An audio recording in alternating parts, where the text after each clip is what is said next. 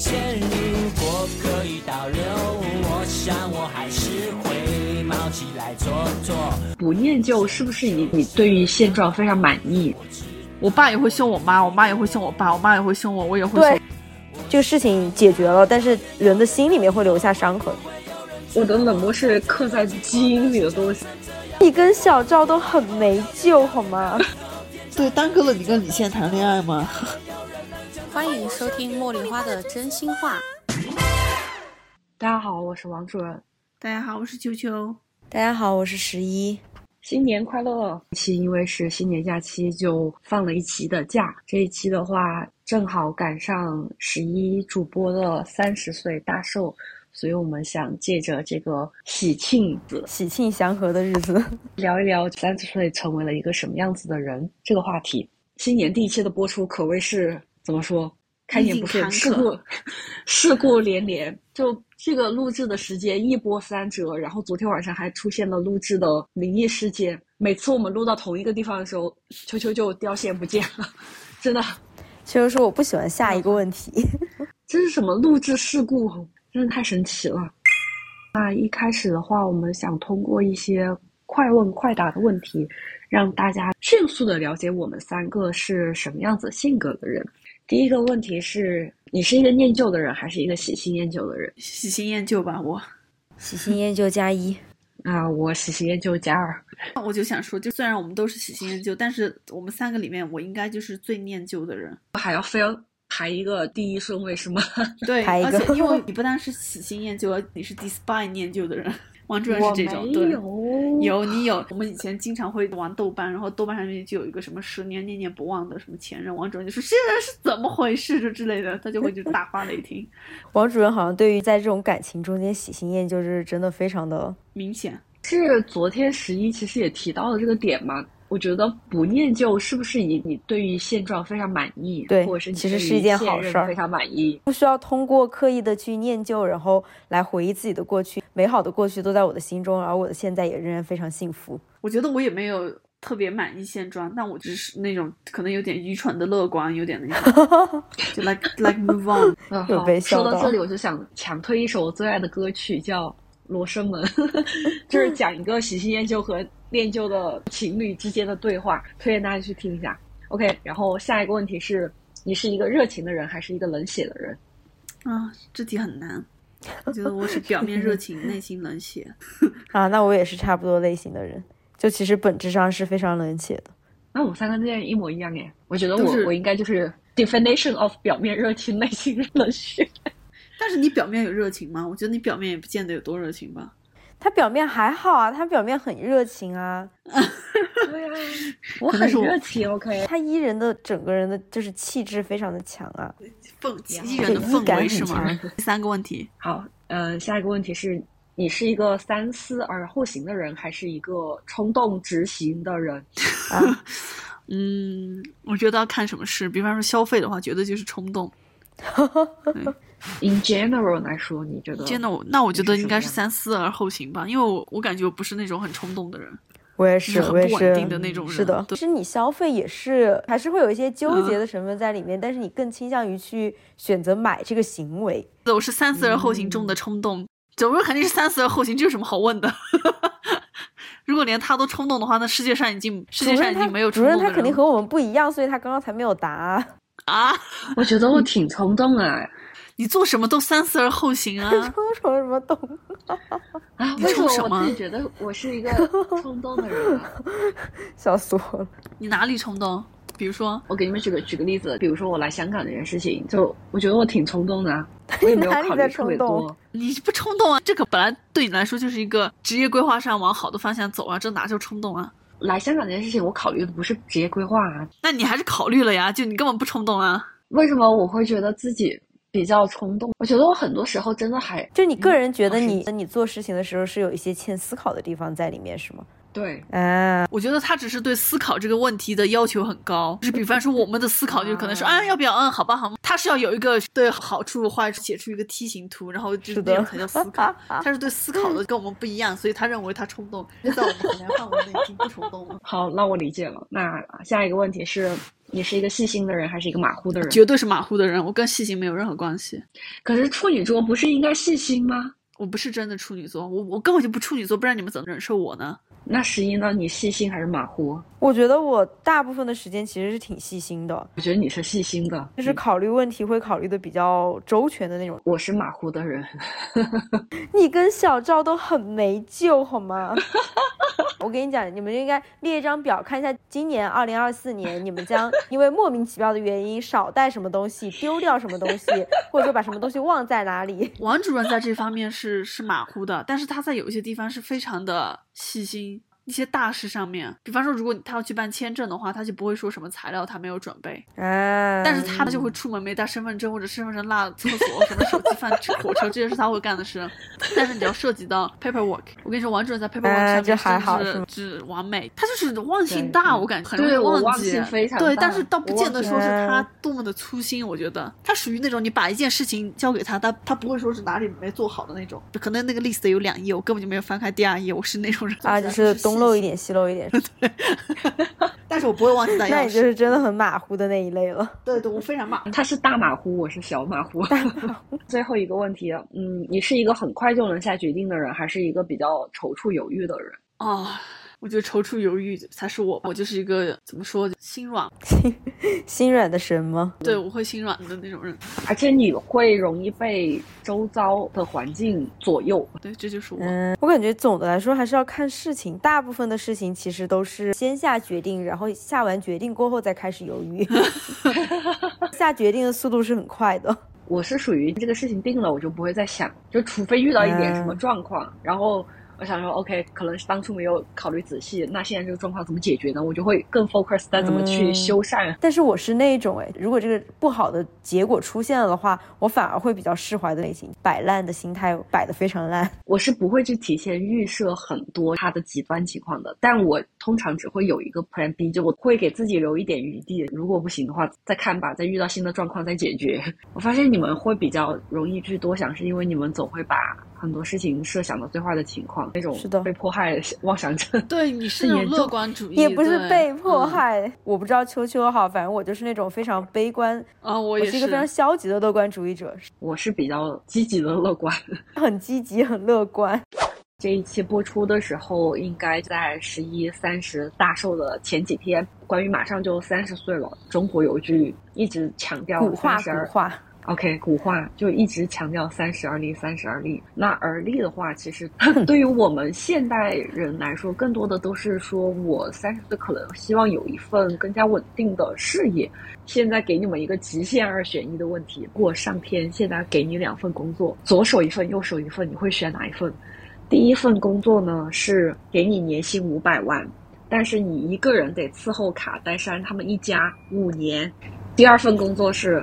在十八线的小城市，你一年的年薪只有五万，但你可以每天睡睡到自然醒，也也不用打卡，也不用通勤，只用完成一些事务性的工作就可以了。你们会选哪一份工作？因为我现在就是很选 A 呀，我就干了 B 的工作，所以我我肯定选 A 呀。我也肯定选 A 呀，B 我都我连 B 都不如，因为睡到自然醒，我是不能睡到自然醒，不打卡不通勤我也做不到，所以我是五万块啊。请问五万和五万对我来说什么大的区别？少买两个吹风机是吗？少买两个吹风机，五万让我睡到自然醒，我也愿意啊。而且卡戴珊家，我觉得完了以后，我可以我的余生都可以用来讲这些妈妈，然后出去喝酒，我就可以随便遇到陌生人说，哎，你知道吗？我以前我为卡戴珊工作过，你知道有多抓妈吗？我蛮 surprise，你们两个都选 A 哎啊，所以主人会选 B 吗？你会选 B 吗？我不信，这就是我的工作，你想来的话，你随时都可以来。A 对比，我绝对选 B。就 A 这份工作，我觉得绝对不做。但是只有五年时间哎，你一个人要伺候他们一家，你想他们一家，我从他们老妈那个老头儿，没有一个是不疯的。哎，Corey 还好吧？我觉得主要是因为我们现在的工作很不一样，就是我现在的工作就在伺候别人的，所以我真的做不了任，我不想再做任何伺候别人的因为我现在干的是 B 的工作，所以我肯定不会选 A。但我觉得我的性格去，如果真的接 offer A 的话，不是我把他们一家全部烧死，就是他们把我 就是绞死。对，但王主任可能确实没有办法做这种非常精细化的家庭内的。非常内在事物的这种伺候。你要说把我和秋秋的工作丢在卡那个卡戴珊家里面去，可能也能找到同样的职位。我我想真的，我觉得我我伺候的人不比卡戴珊难伺候。真的，我也觉得。我我伺候那个人，我跟我告诉他说东，然后他说我要西，完了我把西给他，他说我跟你说的是东啊。对，他还说你自己要思考，知道吗？学会思考。这昨天真的发生了这个事情。对我问他，我问我的领导说是不是要这样？我觉得很不合理。他说就是这样。完了以后他跟我说不是这样，但是我已经就是花了很多时间把它做完了。我说可是我问你的时候，你为什么说要那样呢？他说我们要好好听。好，那第二个问题的话，你。有了一份事业之后，自然有一些成家上的顾虑。之前大多数的人都觉得三十应该成家立业。你如果现在上天给了你两个伴侣，你会选谁？那 A 的话就是长相和身材都非常好，但是一事无成，而且是个受气包。然后 B 的长相丑陋，然后身材又像猪八戒一样，但是非常幽默又聪明。选 A。我觉得这两个选项真的很难选，就是我一个都选不出来，你知道吗？必须要选长相和身材很好，然后聪明又幽默，这两个点都吸引不到我。聪明幽默不能吸引到，我觉得聪明很能吸引我。不能。十一，你现在非要选的话，你选哪个？那还是选 A 吧。也没办法，就至少长得还好看点，还能还能忍一忍。因为我不太懂这个受气包，它对于我的生活到底会产生一些什么样的影响？他完全没有办法做任何决定，然后也做不了任何事儿。他性格非常的，不是说差，不是说他脾气不好，但是他就是一个哦，那没问题，那没问题，那真的没问题。我觉得这还好吧，受气包，真的假的？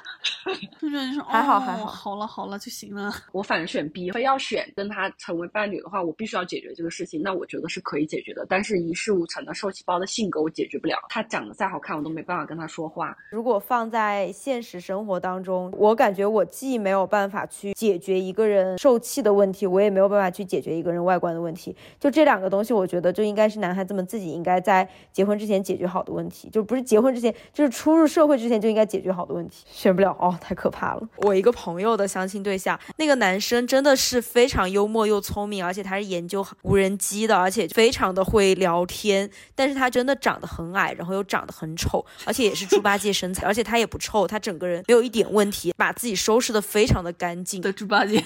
他觉得这种人我 OK，那这种人我 OK as a friend。好了好了，不不不，猪八戒里面分猪八戒哎、猪八戒逼了。那第三个问题就是，如果在平行世界里，你选择拥有什么样子的三十岁？第一个，你拥有的三十岁是一个豪门富太，你要在家相夫教子，你没有任何的自由决定权。第二种人生的话，就是非常穷苦的底层，你的文化知识有限，一直处于一个四处辗转、漂泊、打零散工、糊口度日的这种状态。那我肯定选 A，我肯定选 B。因为我看到全职妈妈，还有就是无止境的生小孩，我就肯定选另外一个。我也选 B。觉得我就过不了那种受别人摆布的人生。还有就是让你生几个就生几个，我觉得真的看到我就想，如果一定要选的话，我还是要给一个前提，想象的 A 的好处，我基本上还会参与这个社会。但是 B 的话，我可能基本没有办法参与社会。人生即将走向结束的时候，你可能会盘点一下你过去的做过的一些事情，要想说啊，我还是游历了祖国的山川，我丰富了我自己的阅历，然后读了很多有意义的书，感受到这个世界。诶，我可能还有机。会去感受这个世界，底层穷苦、文化知识有限、一直在打打零工和糊口度日的人，是根本不可能体验这个社会的。做的事情就只有谋生这一件事情，不是在生活，你真的只是在生存。就是社会能给底层人民提供的东西，远比我们想象的少很多。嗯觉得十一说的这个有点道理，但我还是选 B。对，我也是。其实刚刚这些问题呢，多多多少少的展示了，其实我们三个还是比较相同的，只是可能在有一些行为上面有一些不同的思考和选择。最近这几年都有一个特别火的，把你分成一个什么人格什么人格的这么一个测试嘛，就 MBTI。我觉得刚刚有一些问题其实和 MBTI 的那些维度是有关联的，就比如说，嗯，你是一个很快能下决定的人，还是一个踌躇犹豫的人？好像很多人在看 MBTI 的时候都很少去关注，它其实是有五个维度的。最后的一个维度是分成了 A 和 T。我不知道你们有没有在看你们的 MBTI 的时候注意到这个问题？它的 A 是 assertive，就是果断的，然后 T 的话就是 turbulent。是比较犹豫和混乱的那种。虽然 MBTI 它最主要的功能就是用来社交，但是还是挺好玩的吧。我刚刚其实已经简单的介绍了我的 MBTI 是 ENTJ，它是指挥官 Commander。因为秋秋和十一你们俩的 MBTI 是一样的嘛，那你们可以简单的介绍一下吗？哎，所以秋秋也是。INTJ 杠 T 吗？呃，INTJ 就是建筑师。其实 MBTI 它虽然说不是那么的科学吧，但是也有一些有趣的推论和一些有趣的理论基础。借着就 MBTI 的这几个维度来回顾一下，你们觉得你们是怎么变成一个 INTJ？然后我是怎么变成 ENTJ 的？在成长的过程中，有没有一些什么样子的关键事件触发了你变成这样子的性格？我不知道你们有没有看。之前皮克斯的那一部动漫《心灵旅社》是叫这个名字吗？它当时有一个设定，就是你在来到这个世界之前啊，你必须要找到一些属于你的核心元素，后你必须要凑齐你的核心元素，你才可以作为一个人来到世界上。我当时看那个动画片的时候，觉得还挺有意思的。基于那个动画片，有去回忆一下，如果那个小娃娃是我的话，我应该是凑齐了一些什么样子的元素才来到这个世界的。它的那个元素是一个像一个小洞一样的东西，它其实也是类似于一个比喻吧，就成长里面的一些什么样子的洞，让你变成了现在的这个样子。你们觉得自己最标签化的一些特质是什么？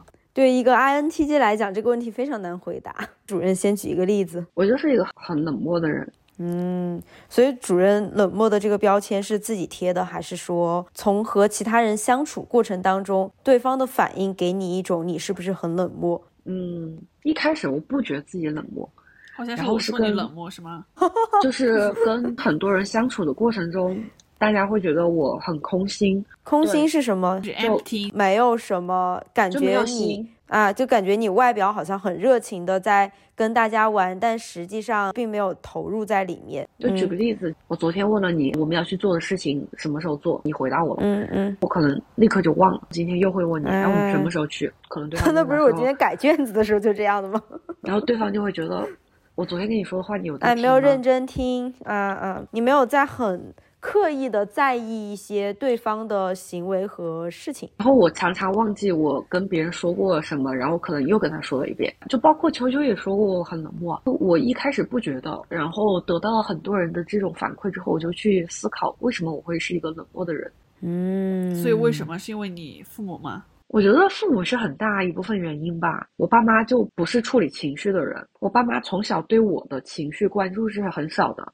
他们只会关注我遇到什么样子的困难，然后这个困难我现在能不能解决？如果我不能解决的话，他们就会来给我适当的帮助。我之前看过育很多育儿书嘛，他们就在比起母亲，是父亲给孩子的就是情感上面的。父亲告诉你，开放你的情感是很有必要的。就比方说你伤心、你难过，你可以去分解你的原因，而且你的伤心、你的伤心是有很多不同。不一样的伤心的难过也是有不一样的难过，可能里面有愤怒，有一些委屈之类的，需要你的父母去帮你去拆解，你才能更好的去应对你的这些情绪。其实这个是从小看父母有没有就是给你就是这方面的培养和教育吧。特别说我身边如果你们出现那所谓性格很好，就是可能很温柔的人，我觉得跟他的父母肯定是有很大的关系的。对，就比如说像秋秋刚刚说的，我就从来不会觉得我是一个温柔的人，然后我也从来没有听过任何人说我跟温柔没有任何关系。对，然后你跟体贴都没有关系。情力都没有关系，我完全我完全没有共情力。你知道，我后来去思考这个事情的时候，我就对于小时候有一件事情印象是很深的。我应该还是读小学的时候，那个时候每天都会回家，因为你知道小朋友嘛，都会想要跟爸妈分享今天在学校里面的事情。就在吃晚饭的时候，我坐在晚餐桌上，就很自然的跟他们聊说我在学校里发生什么。发现他们俩并不想听，他们俩很快就把话题转走了。然后我就收到了他们的这个信号之后，我就再也没有跟他们主动的去分享过这些东西了。这个习惯一直保留到现在，到今天都这样子。其实我很少主动给我爸妈说什么，除非真的是不得不报备了，我才会给他们说。就像之前我跟秋秋和大家我们去伊斯坦布尔，我都是去了回来了，隔了好多年了，我才跟我爸妈说，我说哦，之前我去过伊斯坦布尔。那我感觉你和小赵其实，在处理和爸妈关系这件事情上是比较对对对，小赵也是一个很冷漠的人，嗯，有道理。我觉得我爸妈其实也是不怎么处理我情绪的那类人，而且甚至他们可能在我有情绪的时候，他们会表达出更多的情绪。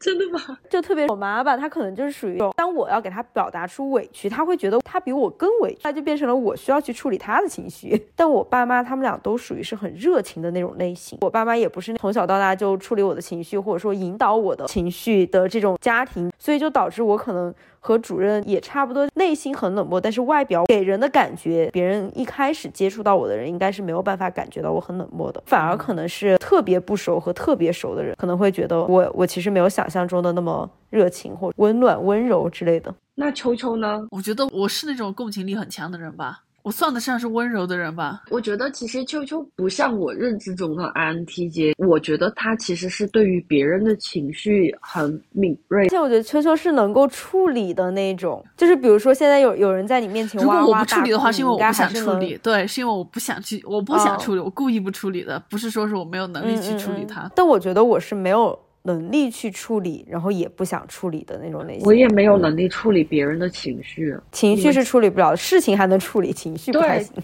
秋，你记得之前田老师崩溃的时候，我是真的束手无策。他在电话那头整个大哑挂的时候，我真的是束手无策。我觉得王主任这个人，为什么我可以跟他做朋友，就是他是可沟通的，但这可能跟他是个女性很有关系。我我一开始觉得他很冷，情绪比较稳定，是他会听你讲话，然后完了以后，但你没办法让任何人变成他不是的样子，但至少他会。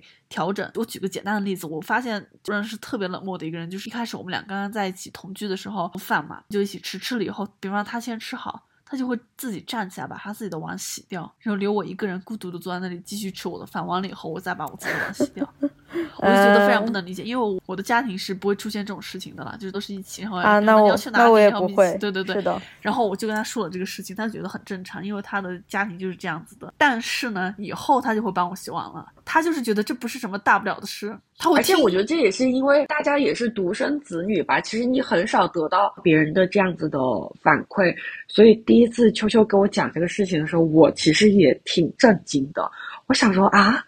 这不是很正常吗？因为其实对我来说，我十几年都是这么长大的。就在我们家，我妈或我爸吃完饭之后，他们也不会等我。他不一定认可你，但是他会。听你说话，然后听了以后他调整，他也没有说就是变得热情，这也没必要，但他就会让你变得更舒服一些。后面我们俩的同居状况基本上都是，我记得我们当时有一个不成文的规定，就是谁谁做饭谁洗碗，做饭的人同一个人同一个人，因为你比方说做饭，我就会去他家做饭，然后我做饭就会来我家，所以可能我收拾的话会更顺手之类的。但是他就会一脸冷漠的在你旁边问吃好了没有，吃好了没有。哎，吵了没有？就这样，那我觉得这 OK 了，对我来说。虽然他不会处理情绪，但是他就会调整，我觉得这是很好的。我觉得这也是他家庭给他带来的吧，因为主任的父母关系挺好的。而且他父母也是那种非常讲道理的人，所以他也就是他属于就是会讲道理，但是非常冷漠的那种人，所以我觉得 OK 了。我觉得包括我自己不太能处理情绪，更优先想解决问题的这个这种 nature 也是我爸妈带给我的。比如说昨天秋秋掉线了之后，我还跟十一抱怨，我说他什么意思？他他说他断网了，那我要怎么解决他断网了这个问题？其实我。脑海中蹦出来的第一个想法是这个，嗯，你就跟我讲你断网了，那我我我现在怎么帮你解决嘛？我不会去想说，哎，他断网了，他会不会很着急啊？我们现在要不要给他发消息说让他不要着急？我绝对不会有这种想法。你的号是被炸了吗？是因为是我爸妈也这样子。其实我当时在国外读书的时候，有一次蛮崩溃的，我还哭了一次。我不知道秋秋记不记得这件事情。当时我是想回家，然后我就跟我爸说，就说我买机票，我要回家。他死都不给我，而且。他不要回来，就在那儿把论文写完了，就是别的事情不要想。你回来有什么用呢？就在那儿待着。当时就是整个情绪已经大崩溃，当天我就在床上大哭。这个事情我觉得我是无法同情你，因为有一次我也崩溃，我就整个人崩溃大哭。然后王主任只给我说了三个字：“至于吗？”真的哭了。当时我本来就是想解释我为什么这么委屈，这么想哭，就这么难。然后但是我想，嗯，不想解释。那我感觉我我真的还好哎，我可能没有秋秋那么热情，也没有就是王主任那么冷漠。我我是可以处理情绪的，但是我可能只是没有办法处理到当事人想要的那种程度。但是这个事情，反而后来我也没有是埋怨，或者是觉得委屈。我发现委屈这个情绪在我们家真的非常少，是没有用的，是吧？嗯，主要是因为没有委屈没有用，你知道吗？也可能是如果委屈有用的话，就会产生这种情绪。后来我就因为我爸不让我回去嘛，然后我就一个人在那里也没事儿做，我就咔咔就把我论文写完了。然后就因为我完成了这个任务，我就非常开心。那一个夏天我都很开心。秋秋算是一个。相对来说比较温柔的人呢，我觉得。我觉得我超温柔的。你是从你家学来的吗？因为我觉得你妈妈不像是个温柔。哦，我妈很在意情绪，是她很在意。我觉得他们是属于会会照顾情绪的人，而且他们也很乐于听我在学校发生什么。但我感觉秋秋的温柔其实有一点点，就是类似于像是那种，如果我不温柔，可能这个场面会变得非常尴尬，所以那我就温柔一把吧。你很懂我，你很懂我，对 我的感觉，我很在意，就是现在这个情况到底怎么回事。是的，因为我经常也有类似的情况。对对，我我现在做一些违心的事情，都是因为我就是当下那个那个情景，就是太难看，没有人出来表表现自己的善意，可能我就出来表现自己的善意。对对，我们单位有个领导吧，但不是很大的领导，因为我跟他的接触没有那么多，但他手下的那些同事就非常讨厌他。次他就生病了，他住院了，没有一个人问候他，办公室给他打电话，然后我就打电话给他说工作的事，他说哦，我现在来不了，我在医院。他下面那些同事都看着我，我说啊啊，那早日康复。他就很开心，然后我挂了电话，他们就说你是唯一一个问候他的，然后你为什么要问候他？我当时的下一句话就是妈妈说别人在医院，我要关心别人，就是这种。对，是的，是的，是的 就是既然都已经在医院了，怎么样还是要关心一下。因为我跟十一认识很多年了嘛，也认识他爸爸妈妈，我发现其实很多不了解十一的人都觉得她是一个温温柔柔的小女孩这样子的，就是表面的形象。表面的形象，其实十一是一个。攻击力非常高的人，他是一个战斗力爆棚的人。这个事情甚至有时候发生在他跟他爸妈的对话里面，他都是毫不留情面的那种。他可以 是的，包包括他爸妈，包括他的男朋友小赵，他都可以就是一秒钟从前面的比较正常的语气，突然切换到高八度。无论这个对方是他的男友还是他的爸爸，我连我连领导都敢在大会上怼，你说呢？真的是，我我就觉得这件事情，我第一次看你跟。爸爸是这么沟通的时候，就我当时觉得还蛮诧异的。应该只是凶他，凶啊！你很凶，就是那种程度的凶，是凶他吧？凶这个凶可以凶一下的吧？大家都是一家人，什么不能凶的？我不会凶我父母哎。好，我们我们两个就是 the worst。不不是不不是不是说这个事情好不好？我其实是想知道为什么你们可以凶父母？因为我们家就是没有存在说是你是父母我就不能凶你的这种情况啊。我爸也会凶我妈，我妈也会凶我爸，我妈也会凶我，我也会凶他。对，是的，是的，是的，是的，是的。有什么不能凶的？就大家属于是那种有情绪，就是会表达出来的那种类型。我们是可以表达情绪，而就是大家都是人，就大家都都好好讲就好了。就只要不骂人就行了，可能就是。态度很差，或者说是一下子上头，用那种凶狠的语讲话，我觉得这个事情在我们家好像没有什么太大的问题。没有啊，大家就想说好，都是人。那你们这么说的话，我刚回忆了一下，我爸妈好像不怎么凶我，所以我也没有凶过他。但是他们两个会互凶。还有一种可能是他们没有什么事情真正惹到你了的。对，哎，但是王主任也不是那种很容易被惹到的人，跟所有人都是这样吧？我觉得王主任很多事情他是可以自己消化掉的，但是我我觉得我和秋秋可能不太行，特别是家庭内部的事务啊，我很容易着急，是比较难的，就很容易着急。我是属于那种看我爸开车，我可能都会就是都会凶他的那种类型。我也是，就是很令人着急。那你们两个是急性子？我是急性子，我们俩是急性子，我百分之肯定是急性子啊，我们俩肯定是急性子啊。我觉得我已经算是很急的急性子了，现在我突然觉得我不急。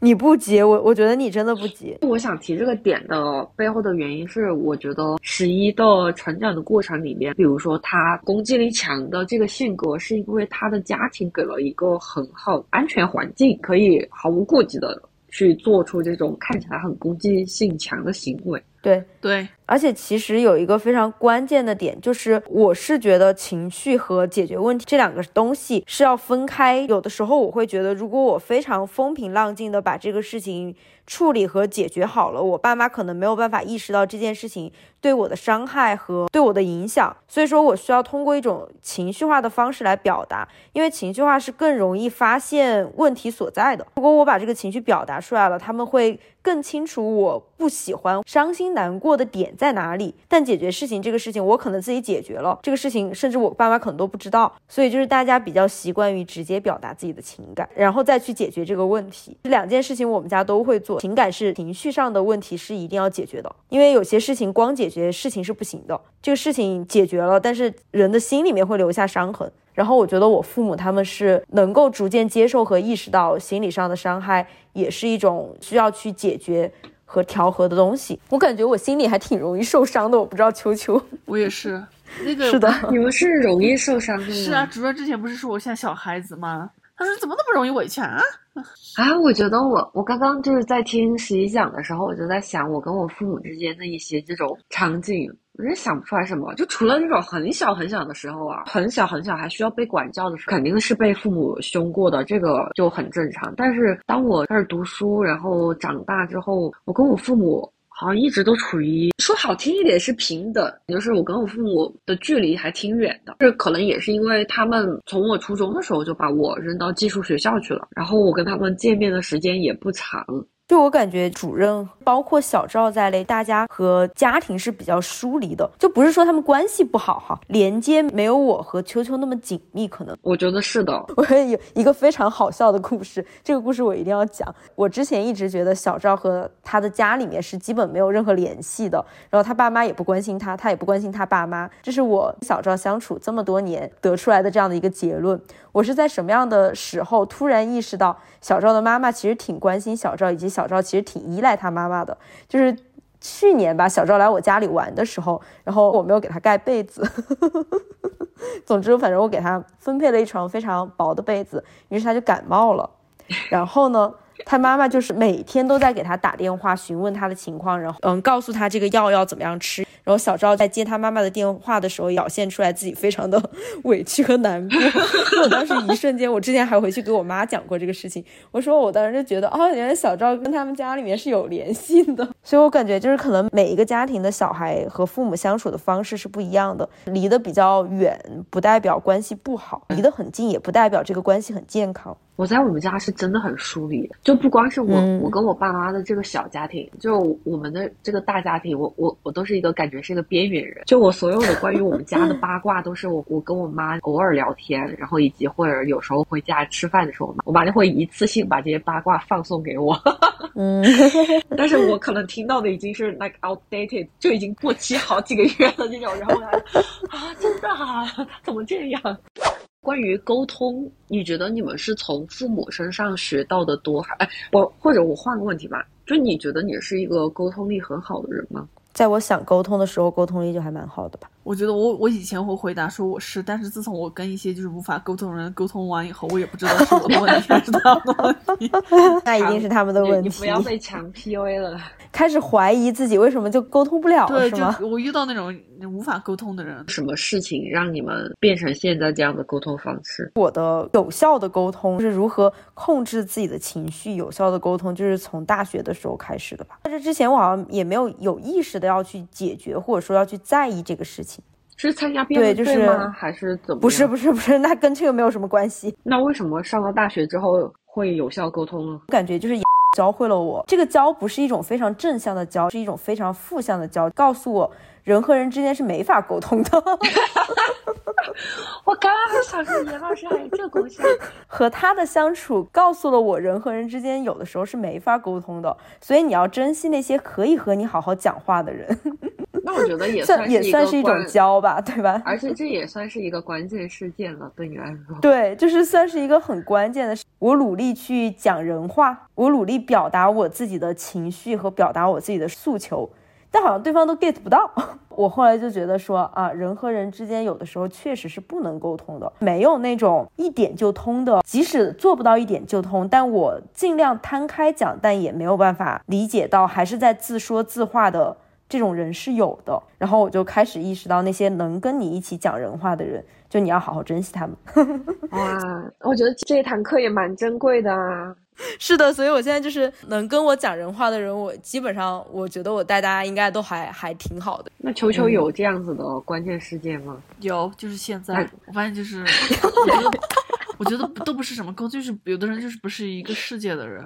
而且你知道，我有时候会就讲一些就是很搞笑的，跟我很亲近的人才会懂的一些就是笑话。如果我觉得对方都觉得是 be offensive，其实我觉得我都还会有报复。哎。说到这个，那我要给自己贴一个标签，我觉得我自己是一个报复心非常强的人。你要怎么报复啊？我会去报复那些我曾经善待过他们，但他们不领情的人。他真的，他会是这样。我都是那 种我会的，我都是那种 let it go，let it go。如果我能够主动报复的话，那当然更好。就如果我不能主动报复，十多年、二十多年过后，我听到他的消息非常不好的这种消息，我都能拍手，今天晚上都会做一个好梦的那种。同情心非常的弱，像他上一次竟然主动。约了海里熊他们见面这件事情，我就觉得是我做不出来的事儿，就是会去持续跟进一些令人生气的事情。我就会想说，哎，就这样吧，就是大家也都这么多年了，但是他就当天晚上就约了这个局，然后第二天就去见面了。所以我觉得你的执行力也是爆棚的，执行力的驱动因素是你你的强烈的报复心。我就是属于那种有些事情我需要持续输出，然后输出到我满意为止。说到这个报复心的问题。你们如果比如说一个很很久很久没联系的前男友来给你说他最近比如说想要加入你的公司，或者说想要就是考到你的学校来，你们应该都一般不会去回复吧？就是看到这种就啊傻逼又来了，直接点删除，会吗？不会。如果这十多年都是完全没有联系的，我 估计不会吧。但是如果那个人一直给秋秋发消息，他就会了。对对对对，因为我是一个很心软的人啊，我很真没救。你你会就给他提供一些信息是吗？我我可能会，但如果他他要让我用我的人情的话，我可能不会。啊，但是他如果只是单纯的提供一些信息，你是会的。对对对，我就是属于那种一定要把这一句话杠回来的那种类型。我的一个前男友就说他很想要考我们学校的研究生，然后我当时就说。我说你考不上的，我也没有加他，我直接回复了他是加好友的申请。我说你考不上的，然后我就超开心，我都不会回，就像以前钱老师给我发的那个 friend request，我都从来不回的。他最后还是加了，非常不友好的那种类型。我跟你说，实习钱老师超级搞笑。王主任不是三十号的生日吗？然后他每年都是三十一号祝他生日快乐，三十一号生日快乐，但但是他生日个不是三十一号，好过分哦！而且你知道你知道主任有多冷漠吗？他都懒得纠正他今天不是我生日，嗯，他也不回就讲嗯嗯嗯，我不知道钱老师到底现在有没有发现他的生日是三十号，现在有吗？钱老师这一集听完了过后就会发现了。我觉得超级搞笑，钱老师你听到了吗？而且主任有一次，明年记得哦，是三三零。今年，然后他就悠悠的说，他说啊，今年，他说他说他好奇怪呀，为什么他都是今天是我生日快乐，今天不是我生日？我说你有告诉他，你有告诉他吗？你有告诉过他吗？他说没有啊，他他为什么觉得今天是我生日啊？好吧，我最大的标签就是冷漠了，已经做太冷漠了，真的 就懒得，就是懒，不知道懒得怎么说，他都懒得去提醒纠正一下。有的哇，今天不是我的生日。不，他不是懒，他就是单纯的不想。这种不想不是懒导致的，就是冷漠导致的。根本的原因还是冷漠。我的冷漠是刻在基因里的东西，因为我真的真的。我跟你们说，我第一次就是真的相信星座之类的，就因为王主任和我姐，我堂姐是一个非常非常冷漠的人，他们生日只差一天。我堂姐是真的三十一号。他们的冷，而且他们的冷漠的方式是一种，我堂姐也是看起来就是非常 热热情的一个人，一个人，但是她心里非常冷漠。我问她，她出来吃饭，然后我就问她说，哎，那你老公呢？她就说，我怎么知道他在哪里？然后现在他女儿已经长大了，他女儿十多岁，我就会说，哎，那你女儿？他说，我怎么知道他在哪里？好可怕，超冷漠。因为现在已经三十了嘛，那回顾过往，你们觉得在过往成长的过程中，你们面临过的一些重大的挫折或者是一些批评、负面的东西，你们是怎么处理的？摆烂、大崩溃的事情有什么吗？有啊，在前一个学校，这还不能说名字呢。之前在前一个也是高校啊，省内非常好的一个高校，上班的时候大崩溃啊！就我对当时那份工作非常不满意。我在上一个学校的时候，家人们会赋予这份工作非常大的光环和头衔，毕竟是省内非常好的九八五，就会觉得说你能够在这个地方工作，那简直就是家里面烧了高香。我记得当时你上辈子。子求来的福气。我对于大家在工作当中没有办法去平衡处理，无论是人际关系还是工作内容给你带来的一些不愉快，最好的解决问题的办法就是辞职，真的，不然你会搅的这一整个团队都是一锅屎。你离职的时候，你家里人也是支持的呀，是吗？没有啊。但我们家做这些决定是不需要家人同意的，你就直接离职了。对啊，我就是有有一天在疫情的时候嘛，居家办公，有一天早上接到我那傻逼领导的电话，然后又是一些百度一下他自己就可以解决的问题，然后他又在问我是什么，为什么，怎么办？我当时就说叉叉老师，我说算了，我离职，我说我不干了，我离职吧，你还是另请高明，你这个人我教不会，我可能没有说你太笨了，但是我一定有告诉他你教不会，你我是教不会的。就我的领导，我爸妈那个时候他们已经恢复线下工作了，他们就是下班回来过后就说，哦，说啊，我刚辞职了。那他们是什么？就这样，然后啊，他们就说啊，那好好好，我们家对于这方面的沟通是持续的沟通的。在上一个学校工作的时候，就已经产生就是焦虑症产生的一些肢体反应，到了可能经常都要跑医院急诊，心跳过速，然后呼吸不畅。但我当时可能就觉得说，再忍忍，再忍忍，对，然后就可能在那一天早上的那个电话，然后彻底引爆那个炸弹。是的，那其实整体还是因为你觉得你会得到就是家里的理解和支持，然后他们不会，他们不会对你有任何的责难。我要离职这个事情，并不是说一开始就很理解，一开始他们就都会说，就工作本来就是这样的呀，所有的人刚去肯定都这样的呀，然后还有更恶心的事情，巴拉巴拉巴拉之类的。你只有把你的痛苦用情绪化的方式表达出来的时候，别人才会知道你很痛苦。特别是在后面可能频繁去医院了，我爸妈就觉得就是真的意识到这个事情。可能不太好了。你觉得这件事情对你身有什么影响，或者是它有成为你的一个洞吗？对于这个事情的执念，可能很早就已经消掉了，反而得出的另外一个生活中有关的，无论是工作还是感情，只要你发现不对，就是早点抽离，对所有人都好。你如果不喜欢这个工作的话，就早点离职，就对你和对你的同事都是一件好事儿。那秋秋有什么过往？你觉得有什么重大的挫折、批评或者是负面反馈？然后你是怎么处理这些事情的？我就是逃避和摆烂，然后我的我家人可能就会想说啊，没事的，没事，就是关注我的情绪，而不是结果。那就很好啊，然后我就一直摆烂到现在，然后越来越糟糕。对，是。那你又觉得你一直重复使用这个 pattern 没有任何问题是吗？对，直到今日你都觉得是这样。对，啊，我刚刚想说的就是，对于你来说，其实解决情绪这件事情已经能够让你保持一个比较平衡的状态了。当下也只能解决情绪，也没有什么其他的事情对对对，但你爸妈也不会指责你，比如说你刚刚说遇到这些问题，然后你。自己选择逃避，你不去解决。但我我爸爸，我觉得我对他们了解是，就算是他们想要指责我，但是看到我当下情绪很有很大的问题，他们想说好缓一缓，缓一缓，再再处理这个事情。而且我父母对我的期待值应该算是很低吧？我觉得，我记得有一次我去王主任还有他的父母一起吃饭，然后他爸爸就跟我说，他说他对他女儿就是感到非常骄傲，因为他就是一直都是把他养的很严格。反过来就看我父母，其实我父母就是对我也没有多严格，然后也没有什么过高的期待。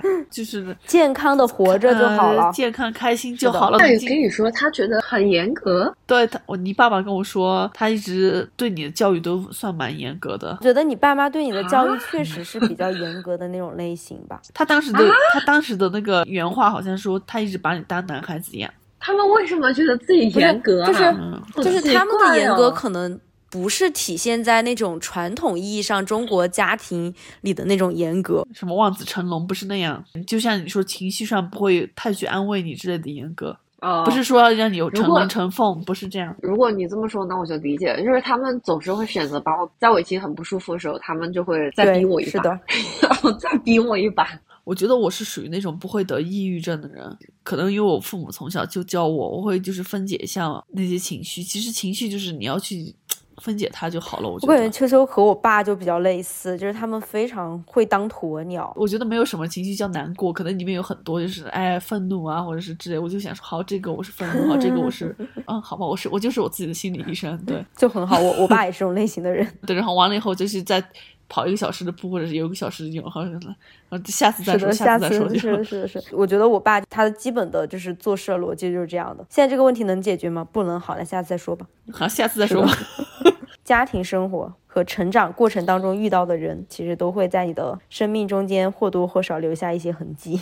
我觉得爸妈的影响还是蛮大的，就是以前没有这么认真的去思考过。我就觉得你每个人的性格，然后包括刚刚我们说，就是你怎么去处理情绪，怎么去进行沟通。那王主任遇到挫折或者批评的时候是怎么处理的？这句话真的好命啊，听起来 你真的好像个 AI 哟。